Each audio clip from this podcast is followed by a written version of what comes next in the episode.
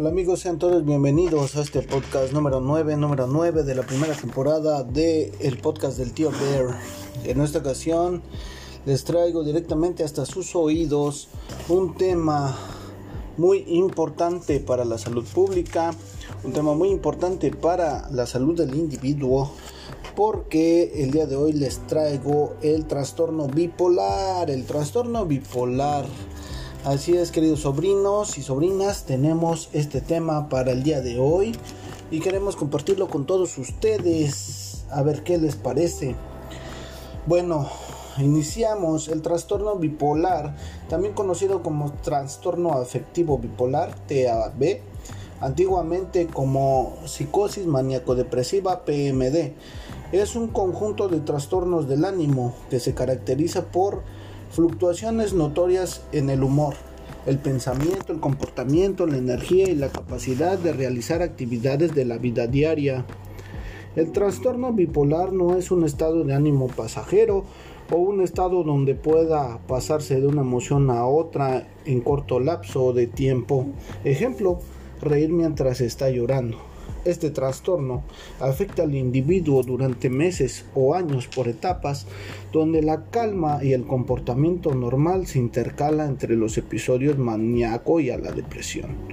La persona afectada por este trastorno alterna su estado de ánimo entre la manía o hipomanía, fase de alegría, exaltación, euforia y grandiosidad, y la depresión con tristeza, inhibición e ideas de muerte se han definido cuatro tipos de trastorno bipolar de acuerdo con la severidad y alternancia de estados de ánimo en el tiempo.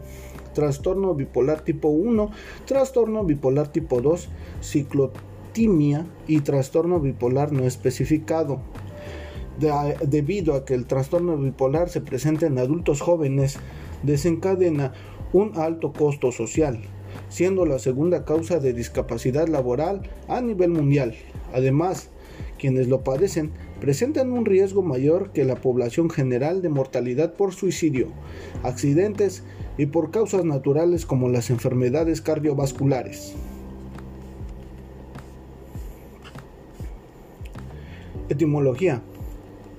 La hipótesis humoral afirma que la melancolía, depresión, era causada por un fluido corporal conocido como las bilis negra o la bilis negra, mientras que la manía, locura, fue causada por otro fluido llamado entonces bilis amarilla. De allí que las palabras depresión, anteriormente llamada melancolía y manía, tienen su etimología en el lenguaje griego clásico. La palabra melancolía se deriva de la palabra melas, negra, cole, bilis, indicando los orígenes del término en las teorías de los cambios de humor de Hipócrates. Sin embargo, los orígenes lingüísticos de manía no están tan claros. Varias etimologías son propuestas por el médico romano Celio Aureliano, incluyendo la palabra griega anía, lo que quiere decir que produce una gran angustia mental, y manos, que quiere decir relajado o suelto. Lo que se podría aproximar del contexto es una mente o alma excesivamente relajada. Hoy por lo menos otros cinco candidatos y parte de la confusión que rodea la exacta etimología de la palabra manía en su variado uso en la poesía y mitología prehipocrática, Hanks and Maneros 2001. Durante casi un milenio después de la caída del Imperio Romano, la hipótesis humoral de los griegos se impuso como la teoría de la causa de la depresión y la manía.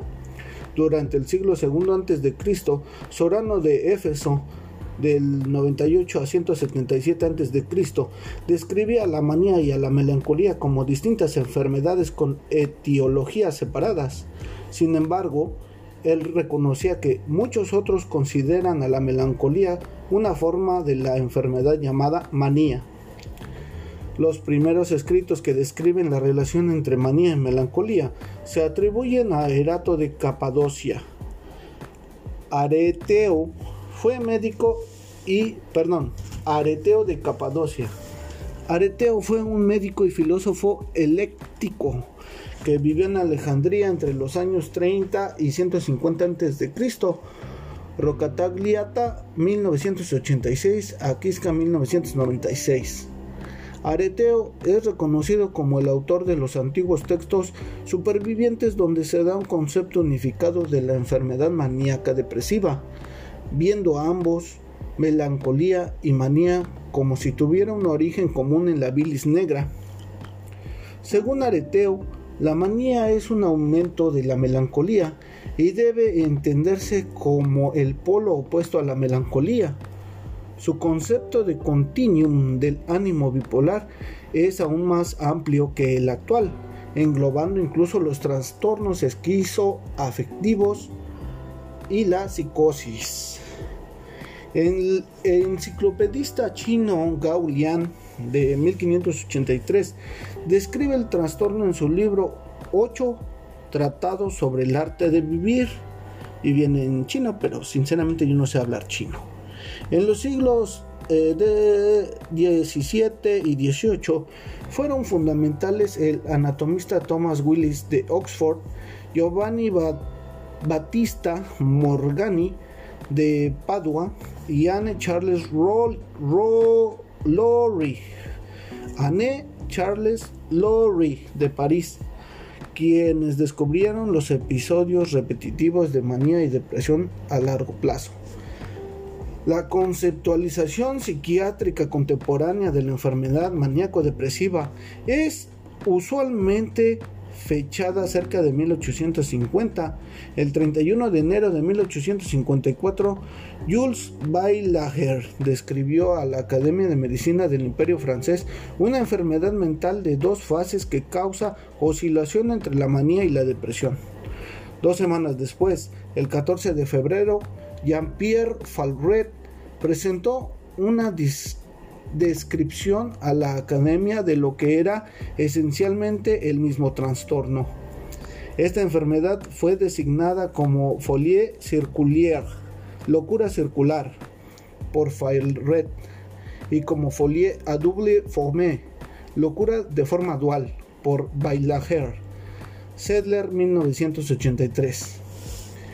Emil Krapelin 1856-1926 un psiquiatra alemán considerado por muchos, incluyendo Jacob Akiskal, como el padre de la conceptualización moderna del trastorno bipolar.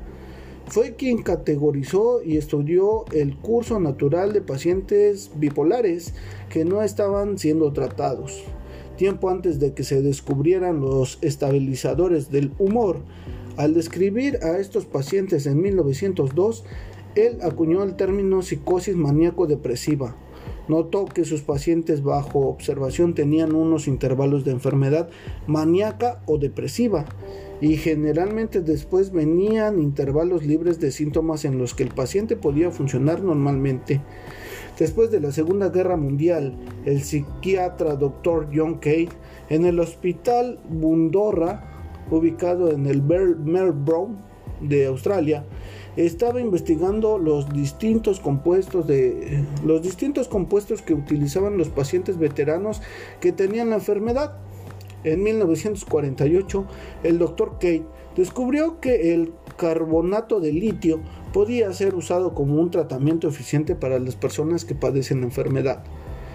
Este fue el primer compuesto droga que demostró ser eficiente en el tratamiento de cualquier condición psiquiátrica el descubrimiento fue quizás el inicio de los tratamientos farmacológicos ocupados en la psiquiatría. Este descubrimiento precedió al de los tratamientos con fenotiacinas para la esquizofrenia y el descubrimiento del tratamiento con benzodiazepina para los estados de ansiedad por cuatro años. El término enfermedad maníaco-depresiva apareció por primera vez en 1958 la actual nosologia, trastorno bipolar, se volvió popular solo recientemente y algunos individuos prefieren la terminología antigua debido a que provee de una mejor descripción de una enfermedad multidimensional que, que continuamente cambia. El origen del trastorno parece ser orgánico, no se conoce todos los orígenes biológicos específicos del trastorno, aunque se cree que el mal aprovechamiento de los neurotransmisores cerebrales, serotonina y dopamina, están relacionados. Al realizar una exploración a través de una imagen por resonancia magnética, no se ven alteraciones, pero sí aparecen al realizar una prueba llamada tomografía por emisión de positrones. No hay un consejo claro sobre cuántos tipos de trastorno bipolar existen. El trastorno bipolar se concibe como un espectro de trastornos que se suceden en continuo. El DSM-IVTR enlista cuatro tipos de trastornos del estado de ánimo que se ajustan a la categoría de bipolar. Trastorno bipolar tipo 1, trastorno bipolar tipo 2, ciclotomía y trastorno bipolar no especificado. En el Diagnostic and Statistical Manual of Mental Disorder DSM, Manual Diagnóstico y Estadístico de los Trastornos Mentales, de la American Psychiatric Association, Asociación Americana de Psiquiatría, se describen dos tipos de trastorno bipolar, tipo 1 y tipo 2. El trastorno bipolar tipo 1 se da en aquellos individuos que han experimentado un episodio maníaco añadido a un episodio depresivo, de acuerdo con el DSM-IBR es frecuentemente que los sujetos también hayan presentado uno o más episodios depresivos mayores. Para el diagnóstico de esta modalidad, de acuerdo con el DSM-IVTR, son necesarios uno o más episodios maníacos o mixtos. No es necesario que exista un episodio depresivo como requisito para el diagnóstico, aunque frecuentemente aparezca. Trastorno bipolar tipo 2. El trastorno bipolar tipo 2 se caracteriza por episodios de depresión mayor, así como al menos un episodio hipomaníaco. Los episodios de hipomanía no llegan a los extremos de la manía, es decir, que no provocan alteraciones sociales, sociales u ocupacionales y carecen de rasgos psicóticos. El trastorno bipolar tipo 2 es mucho más difícil de diagnosticar, puesto que los episodios de hipomanía pueden aparecer simplemente con un periodo de éxito con alta productividad y suele relatarse esto con menos frecuencia que cuando se sufre una depresión. Pueden aparecer síntomas psicóticos durante los episodios de depresión mayor, pero nunca en episodios hipomaníacos. Para ambos trastornos existe un cierto número de especificadores que indican la presentación y el curso del trastorno, entre otros el del crónico ciclado rápido, cuando aparecen cuatro o más episodios en el transcurso del año, catatónico y melancólico. Trastorno bipolar tipo 3. Basado en la concepción de la bipolaridad, en 2005 el doctor Jacob Surenki Akiskal sugirió el nombre del trastorno bipolar para referirse a pacientes que presentaban demencia temprana con inestabilidad anímica, desinhibición sexual, agitación y conducta impulsiva. El trastorno bipolar geriátrico es la aparición de la enfermedad del trastorno bipolar en pacientes de edad avanzada de más de 50 años de vida donde los mecanismos cerebrales que regulan el estado de ánimo se encuentran alterados, ya sea de manera estructural, pero herencia poligénica en los mecanismos cerebrales que regulan los estados de ánimo, anudando a factores ambientales externos como fármacos, alteraciones hormonales, drogas, estrés, etc. O bien por lesiones cerebrales provocando el trastorno bipolar de inicio tardío que es la ciclotimia. La ciclotimia implica la presencia o historia de numerosos episodios de hipomanía intercalados con episodios depresivos que no cumplen completamente los criterios para que existen episodios de depresión mayor. La idea principal es que existen un ciclado de grado bajo del estado de ánimo que aparece ante el observador como un rasgo de la personalidad, pero que interfiere con su función. Hay variaciones de este trastorno. Los estados de ánimo cambian rápidamente. En un año se pueden manifestar entre 3 o 4 o más cambios de ánimo, pero también pueden cambiar lentamente.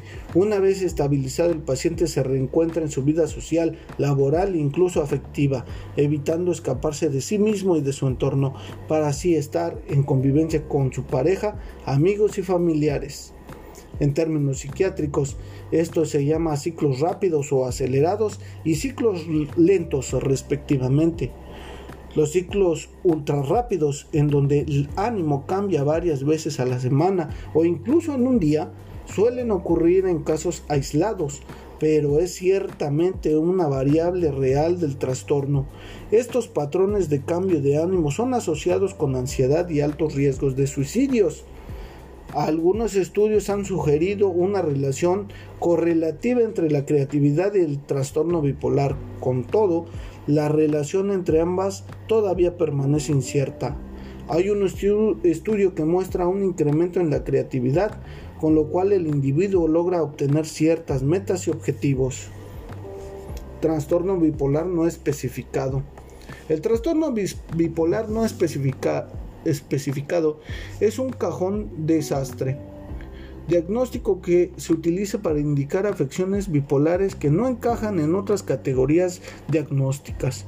Si un individuo parece sufrir claramente de algún tipo de trastorno bipolar, pero no cumple los criterios de algunos de los subtipos mencionados más arriba, se le asigna el diagnóstico de trastorno bipolar no especificado, aunque los pacientes por lo general acudirán en busca de ayuda en fase depresiva, es muy importante averiguar a partir del paciente o de la familia de este si alguna vez se ha dado algún episodio de manía o hipomanía mediante una cuidadosa interrogación. Esto evitará un diagnóstico equivocado de trastorno depresivo y evitará el uso de antidepresivos que pueden desencadenar un cambio o manía o hipomanía o inducir un ciclado rápido. Se ha desarrollado recientemente herramientas de exploración como el Hypnotic Checklist Questionary, cuestionario sobre hipomanía mediante una lista de comprobación HCL32 para asistir en la tarea frecuentemente complicada de detectar los trastornos bipolares 1 y 3.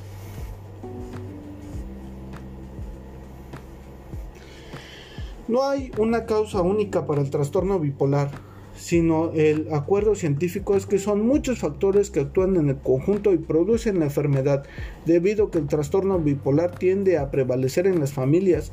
Los investigadores han tratado de buscar un gen específico que se transfiera por generaciones y al cual puede incrementar las posibilidades de una persona de desarrollar la enfermedad.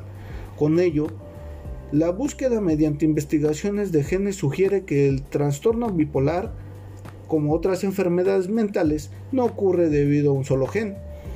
Los factores psicológicos también desempeñan un importante papel en la psicopatología del trastorno, así como en los factores psicoterapéuticos, cuyo objetivo es el alivio de los síntomas centrales, el reconocimiento de los desencadenantes del episodio, el reconocimiento de los síntomas prodrómicos, antes de una recurrencia declarada y la práctica de los factores que conducen a la continuidad en la remisión. LAMET al 1999, Johnson and Lee 2004, Vasco and Roche 2005, Miklowski y Goldstein en el 97, Frank en 2005. Las modernas psicoterapias basadas en la evidencia diseñada específicamente para el trastorno bipolar, usadas en combinación con los tratamientos farmacológicos estándar, aumentan el tiempo en que el individuo está bien significativamente más que con el uso exclusivo de medicamentos. Frank 2005. Estas psicoterapias son la terapia interpersonal y ritmo social para el trastorno bipolar, la terapia familiar dirigida al trastorno bipolar, la psicoeducación, la terapia cognitiva para el trastorno bipolar y la detección prodrómica. Sin embargo, aún no se ha podido desarrollar un modelo cognitivo exhaustivo y general para el trastorno bipolar.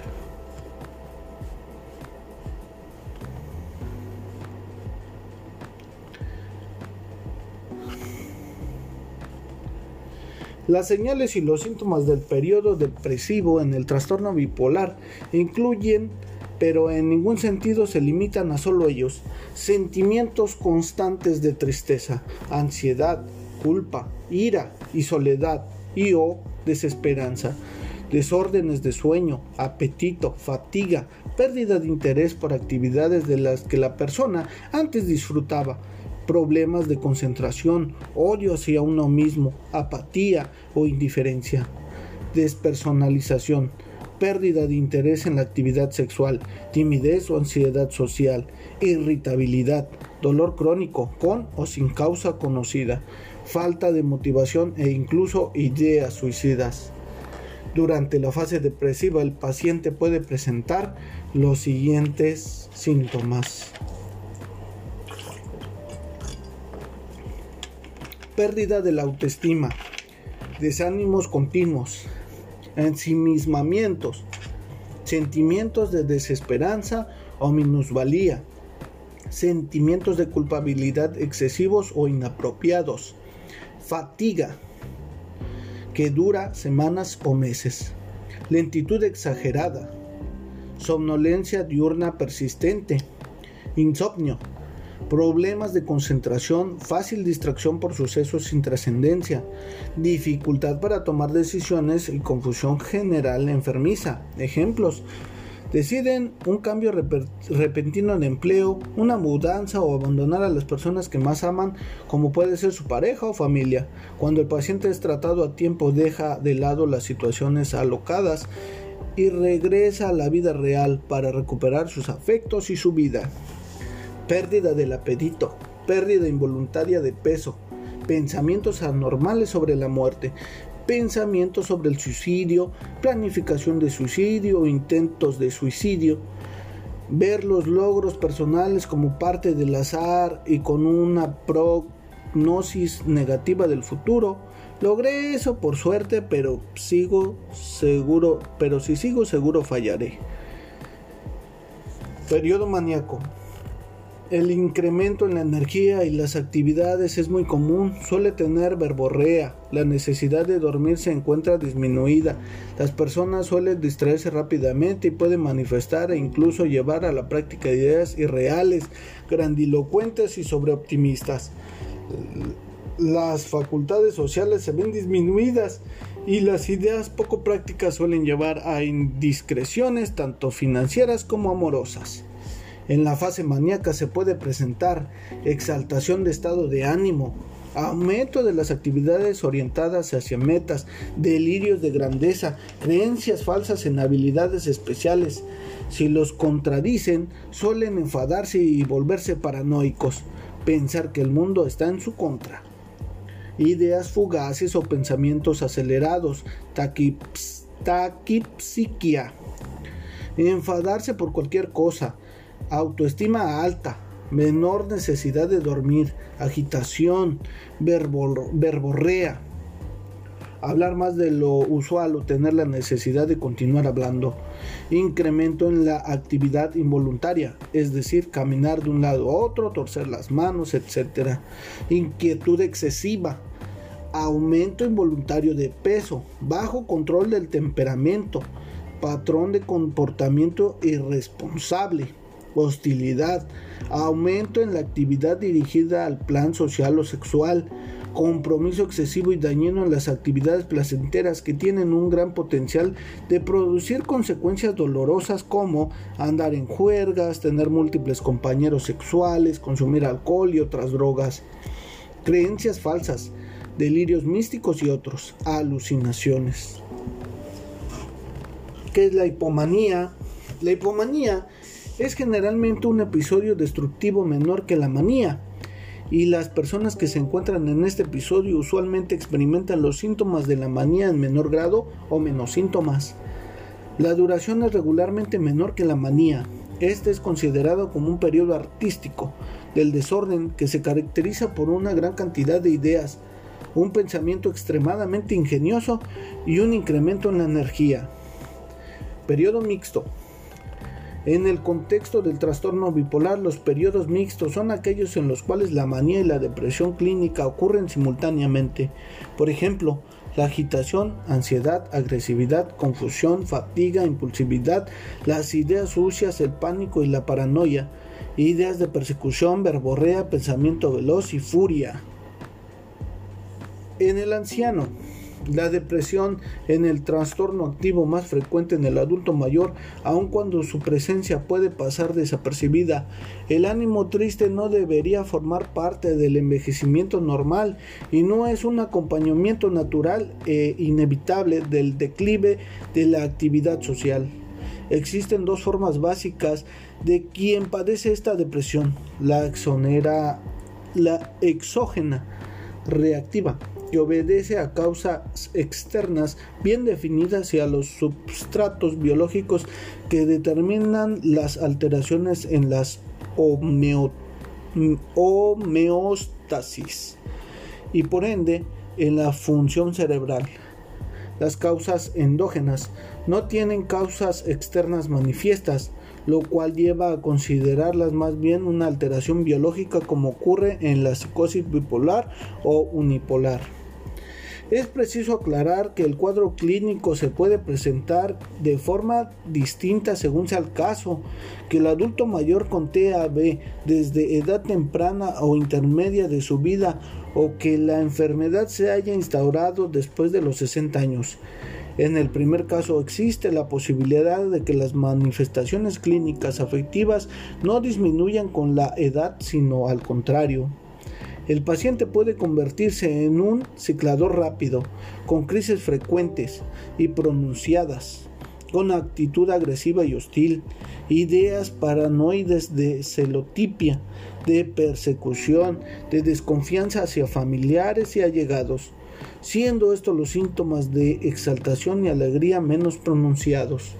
Con el TAB se manifiestan por primera vez en la vejez puede que esté asociado a otro tipo de enfermedades neurológicas u orgánicas generales y, y está asociada con deterioro neurológico y cognitivo como patología cerebrovascular, tumores cerebrales, traumatismo cerebral, cirugías que afecten tálamo o hemisferio derecho cerebral, infecciones del sistema nervioso central, enfermedades de Parkinson, deficiencia de folatos y vitamina B12, neurolues y VIH, síndrome carnoide, insuficiencia renal y hemodiálisis.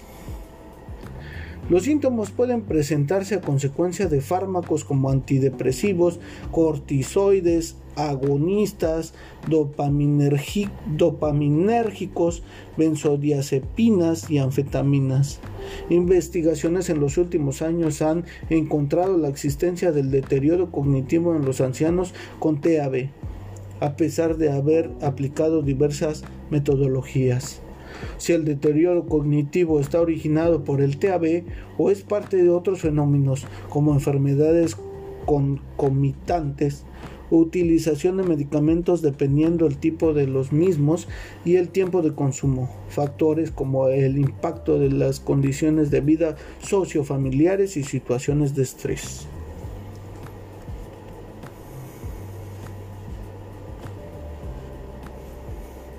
Suicidio. Las personas que padecen de trastorno bipolar tienen una posibilidad incrementada tres veces mayor de poder llegar a cometer suicidio que la de aquellos que padecen de depresión mayores del 12% al 30%, aunque muchas de las personas que sufren el trastorno realmente nunca llegan a cometer el suicidio, el promedio anual de suicidios en hombres y mujeres diagnosticados con la enfermedad es del 4% es de 10 hasta 20 veces mayor que a la población general. Individuos que padecen del trastorno tienden a tener suicidios, especialmente durante los estados mixtos de hipomanía y depresión agresiva.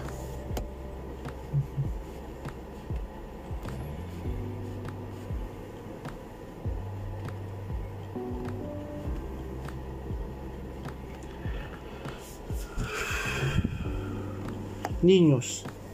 Habitualmente los niños con trastorno bipolar no cumplen estrictamente con la definición del DSM-IV, teniendo a mostrar patrones de ciclado rápido mixto. Tradicionalmente se ha afirmado que la incidencia en este grupo de edad es muy rara. En septiembre del 2007, expertos en Nueva York, en Maryland y Madrid observaron que el número de niños y adolescentes tratados del trastorno bipolar se incrementaron en 40 veces más desde el 1994 hasta el 2003 y ha continuado incrementándose desde entonces. La conclusión era que los médicos habían aplicado más agresivamente el diagnóstico a los niños y, y no que hubiera crecido la incidencia. El estudio calculó el número de visitas que se incrementaron del 2000 eh, de perdón, que se incrementaron de 20.000 en 1994 a 800.000 en 2003 o el 1% de la población menor de 20 años. Es frecuente que se diagnostiquen otras afecciones psiquiátricas a los niños bipolares. Estos diagnósticos adicionales pueden ser problemas concurrentes o pueden ser diagnosticados erróneamente como trastorno bipolar. Entre las afecciones comórbidas se puede encontrar la depresión, el trastorno por déficit de atención con hiperactividad, la esquizofrenia y el síndrome de Tourette. Además, algunos niños con historiales de abuso o negligencia podrían sufrir trastornos bipolar tipo 1. Se da una alta comorbidad entre el trastorno reactivo del apego y trastorno bipolar tipo 1, encontrándose en el sistema de salud norteamericano aproximadamente el 50% de los niños que habían sido diagnosticados del primero también tenían trastorno bipolar. Tratamiento. Actualmente existen diferentes tratamientos para el trastorno bipolar y en muchos casos se produce recuperación. El objetivo del tratamiento consiste en un control eficaz del curso de la enfermedad a largo plazo, lo cual puede suponer el tratamiento de los síntomas emergentes. Para lograrlo se emplean técnicas farmacológicas y psicológicas el tratamiento farmacológico se basa en el uso de estabilizadores del estado de ánimo y diversas técnicas psicológicas, entre las que destaca la psicoeducación y la terapia interpersonal y del ritmo social. En cuanto al aspecto social, se debe buscar la plena integración en el entorno. Para ello es condición prioritaria la normalización de este y los demás trastornos mentales la erradicación del estigma, de los estereotipos, prejuicios y rechazos con que se carga la persona que padece problemas de salud mental. Es el mejor instrumento para que la persona pueda eh, para que la persona afectada reduzca sus niveles de estrés psicosocial, que en muchas ocasiones son los que provocan los cambios de humor extremos. La meta del tratamiento es evitar la crisis y minimizar o eliminar los síntomas subsindrómicos. En realidad el tratamiento del trastorno bipolar es simple si consideramos los siguientes aspectos. Número 1. El pilar del tratamiento son los estabilizadores del estado de ánimo. Litio, valproato, carbamazepina, oxcarbazepina, la motrigina y tipiramo Tipiramato. 2.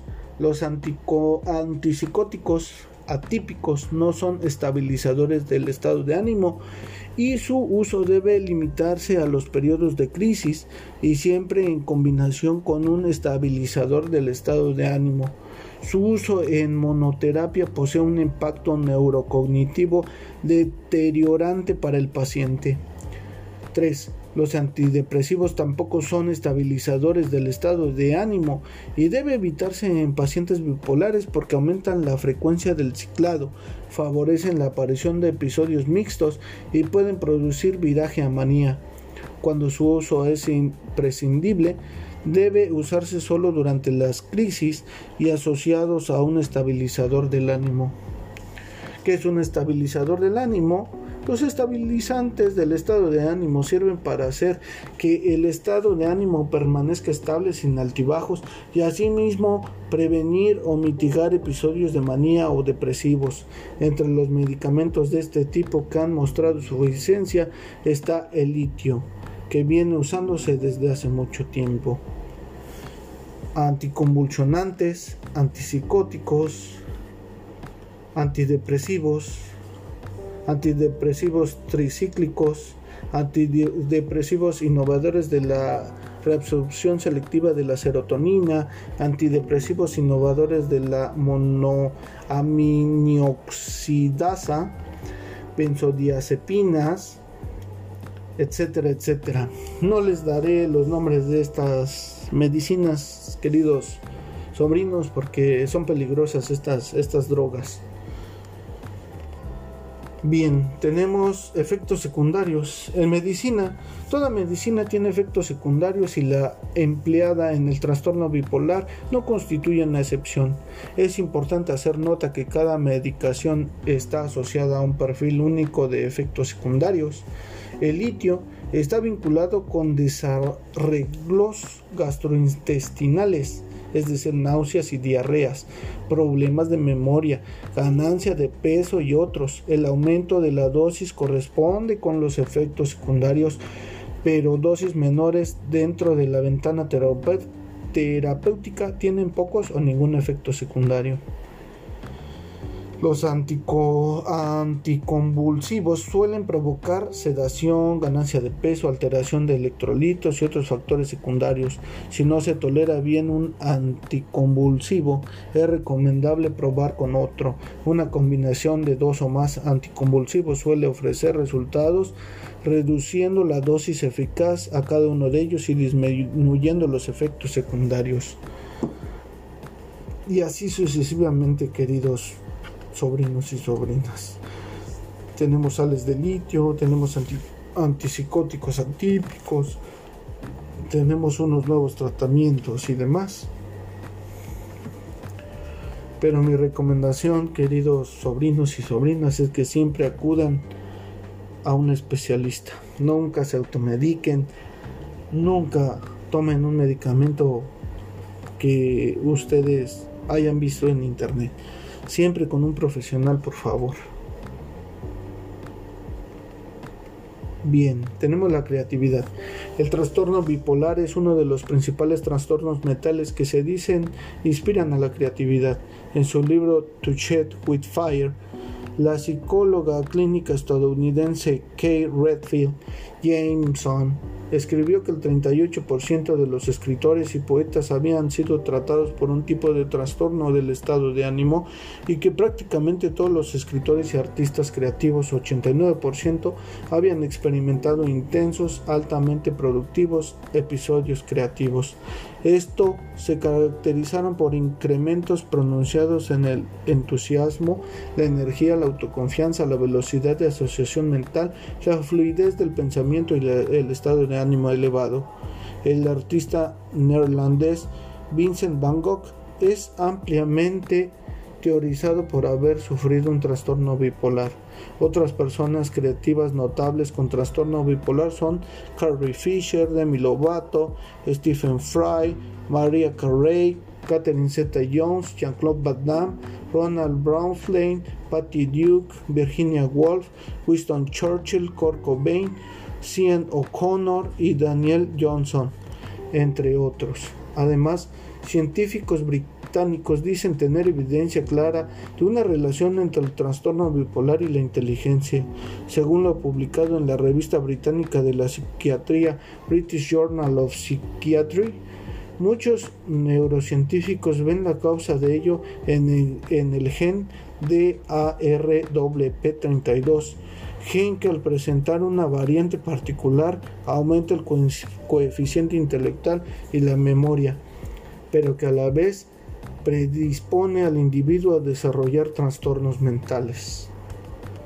Bueno amigos, si ustedes sufren de bipolaridad, como, una, como el amigo de un amigo, como, como el primo de un amigo, si ustedes sufren de, una especie de, bipolaridad, si ha sido este, diagnosticada o no, o se identificaron con alguno de los síntomas que aparecieron aquí, etcétera, etcétera, pues siempre acudan con un especialista, queridos amigos. Y bueno, toda esta información pues la tomamos de algunos, algunos libros, de algunas revistas, eh, del Wikipedia, etcétera, etcétera, ¿no? Entonces tenemos aquí pues muchos, muchas bibliografías, muchas referencias. Eh, realmente esto yo lo hice el día de hoy porque me pareció muy interesante, porque creo que es importante que, que, que pues que sepamos, ¿no? Que hay una enfermedad que se llama trastorno bipolar y que tiene muchas connotaciones y que es muy peligrosa porque a pesar de verle lo bueno, ¿no? Que es lo que estamos hablando ahorita, de que, de que hay personas que, que, fueron muy brillantes, ¿no? Y, y que sufrían de, de esta bipolaridad y, y, bueno, también hay otras que pues se han quitado la vida, ¿no? Entonces, este yo creo que es un tema muy importante, queridos amigos, y espero que lo hayan disfrutado tanto como yo. Y pues bueno, eh, les recuerdo, por favor, nunca se tomen una pastilla sin antes saber qué chingados es. No se automediquen, por favor, y vayan al médico si es que tienen algún problema de estos y olvídense del que dirán, olvídense de que si se van a burlar de ustedes, de que si les van a llamar locos y la chingada. Hagan lo que tienen que hacer, por favor, y cuídense mucho. Nos vemos en el próximo podcast. Besitos en el chicloso. Bye.